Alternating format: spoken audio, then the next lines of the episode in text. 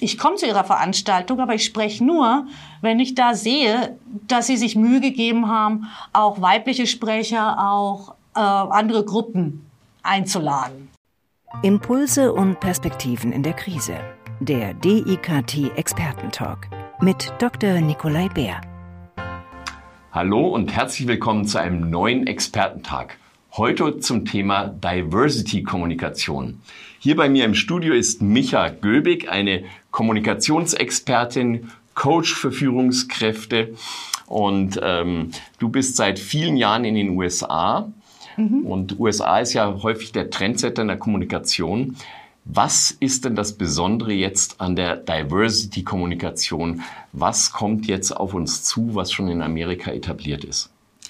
Also worum es bei diesem ganzen Bereich Diversity und Inclusion in der Kommunikation geht, ist wirklich, dass sich die Gruppen, die die Firma, das Unternehmen ansprechen will, auch abgeholt fühlen. Also das sind natürlich einerseits die Mitarbeiter, die bei einem globalen Unternehmen natürlich unterschiedlichst, unterschiedlichst sind, aber es sind natürlich vor allem auch die Kunden. Und die muss man eben da abholen, wo sie sind. Und das betrifft also sowohl verschiedene Altersgruppen, also Sprachräume haben wir ja schon die ganze Zeit, aber jetzt haben wir die verschiedenen Altersgruppen, jetzt haben wir die verschiedenen Gender-Identitäten. Wir haben das Thema Alter und natürlich körperliche Einschränkungen und so weiter. Und da ist einfach, was da von der Westküste vor allem in den USA kommt, ist eine Art der Kommunikation, die da einfach mehr Respekt zeigt für Leute, die nicht zu den großen repräsentierten Gruppen gehören. Und gibt es da Beispiele, wo man besonders darauf achten sollte im, Sprach, äh, im Sprachgebrauch, im täglichen? Also was im Englischen die Sache ist, es sind die Pronouns. Mhm. Ähm, also wir, wir haben sehr, sehr lang im Deutschen natürlich benutzt, dass die männliche Form steht für alle. Mhm. Das ist jetzt natürlich, das ist ja jetzt auch ziemlich weg, das geht ja nicht mehr. Äh, Im Deutschen ist es schwieriger mit dem Gender-Sternchen, weil es eben nicht nur um er und sie geht, sondern auch um alle Genderfluid, alle Personen, die sich nicht über diese zwei Geschlechter abdecken lassen. Das ist, glaube ich, das große Thema, das wir schon überall sehen in der Kommunikation. Die anderen Themen, glaube ich, kommen dann so langsam hinterher.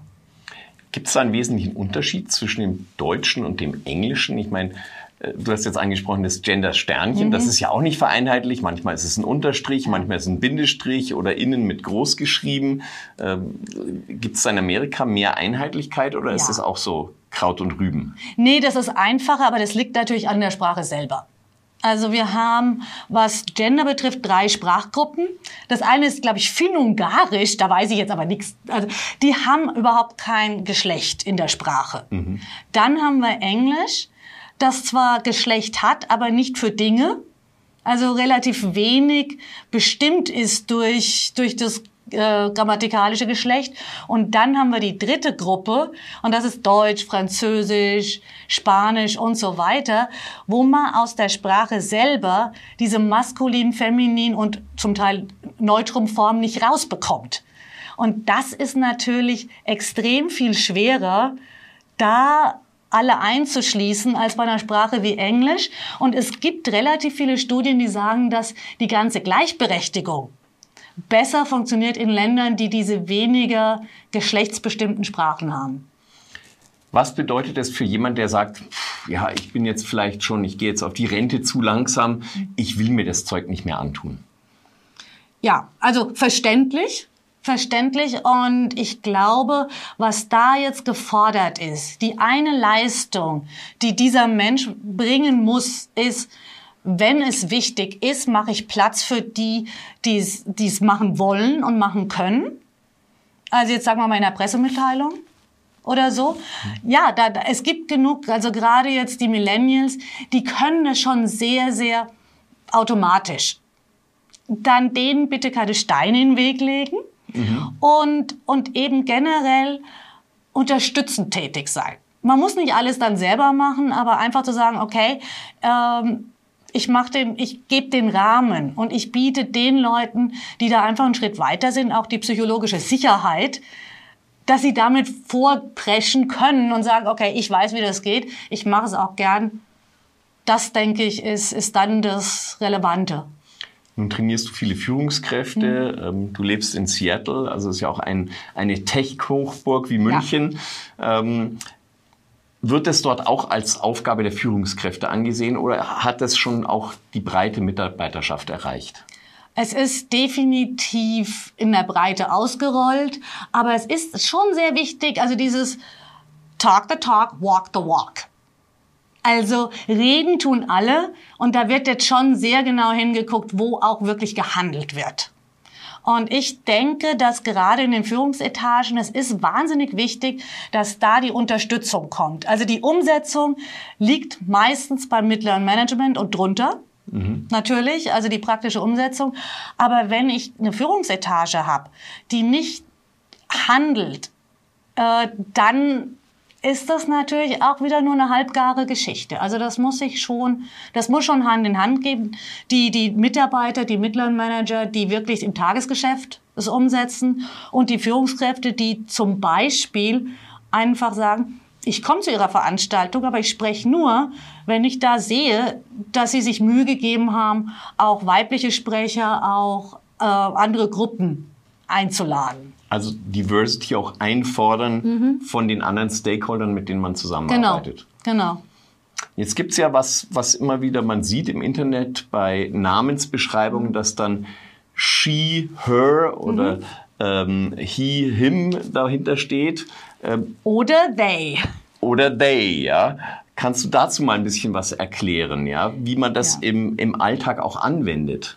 Ja, also das ist wirklich in Amerika jetzt Usus, dass man seine ähm, Preferred Pronouns ähm, im Namen mit angibt. Also damit einfach das Gegenüber weiß, wie, wie, man, wie man bezeichnet werden möchte. Also im direkten Gespräch macht es ja keinen Unterschied, weil es ja in der dritten Person ist. Mhm. Genau, aber da geht es natürlich drum, wenn ich jetzt über jemanden spreche oder eben jemand referiere, ähm, auf jemand Referenzbezug nehme, dass ich den dann richtig richtig bezeichne. Mhm. Und das ist einfach, das ist für Menschen, die dem binären Mann-Frau-System nicht entsprechen, die, die sich damit nicht wohlfühlen, nicht identifizieren können, ist es einfach eine extrem wichtige Sache des Respekts. Mhm.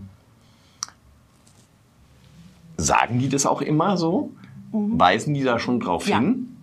Also wir haben. Also wenn einer nicht darauf hinweist, dann kann man davon ausgehen, dass er binär ist sozusagen und entweder erkennbar weiblich oder erkennbar männlich ist? Ja, also dieses erkennbar ist schwierig, weil jetzt zum Beispiel ich benutze she, her als, Pro, als Pronomen und äh, ich, ich bin praktisch als Frau geboren, ich identifiziere mich als Frau, also cisgendered ist das Wort, ich weiß gar nicht, wie es auf Deutsch heißt, ähm, aber es ist schon sehr üblich bei Veranstaltungen auch zu sagen, my pronouns are.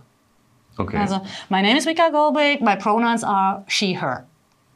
Okay. Das ist schon recht üblich. Also, äh, gerade bei, äh, bei, bei Gruppen, also Live-Gruppen, weil die Tatsache, dass ich jetzt wie eine Frau aussehe und lange Haare habe, das ist es eigentlich nicht. Also die, das ist dann wieder eine, das ist dann wieder ein Rückschluss, den jemand mhm. zieht. Ist es in diesem Zusammenhang dann sozusagen, wäre es äh, unsensibel zu sagen, ich bin ein Mann und ihr könnt mich auch so bezeichnen? Ist es notwendig? Also ist es notwendig? Ja. Oder? Also ich glaube einfach zu sagen, okay, uh, my name is Nikolai, my pronouns are he, him, erledigt. Okay. Weil es einfach dann eine, eine Respektsache ist, weil es das Feld eröffnet für die Leute, uh, die zum Beispiel they benutzen als Pronomen. Und ganz ehrlich, also ich bin jetzt seit zehn Jahren in den USA, diese, diese Idee, äh, ich sehe relativ viele Leute, wo ich auch nicht sagen könnte, mhm. wenn ich jetzt den Rückschluss ziehen wollte, dass ich mhm. einfach entscheide, Mann, Frau, ich könnte es nicht. Mhm. Also die Gruppe derer, bei denen ich es auch gar nicht könnte, die, diesen Rückschluss ziehen könnte, ist relativ groß in meinem Lebensumfeld in Seattle. Was hat sich noch geändert durch dieses, diese verstärkte Berücksichtigung des Themas Diversity jetzt im Arbeitsalltag in den USA im Vergleich zu auch, du arbeitest auch mit vielen deutschen mhm. Kunden. Ähm, wenn es jetzt hier ein deutsches Unternehmen ist, was jetzt nicht so exportabhängig ist, vielleicht nicht so viel Kontakt hat mit den USA, aber was könntest du dir vorstellen, dass hier auch passieren wird? Also, was ich natürlich in Amerika stark sehe, ist das Thema Race also Ethnizität. Und äh, ich denke, was da in Deutschland anders ist, ist, dass wir natürlich in Amerika und in UK ist es, in Großbritannien ist es dasselbe. Da wird vorwärts gewandt gedacht. Dieses, ich bin First Generation American.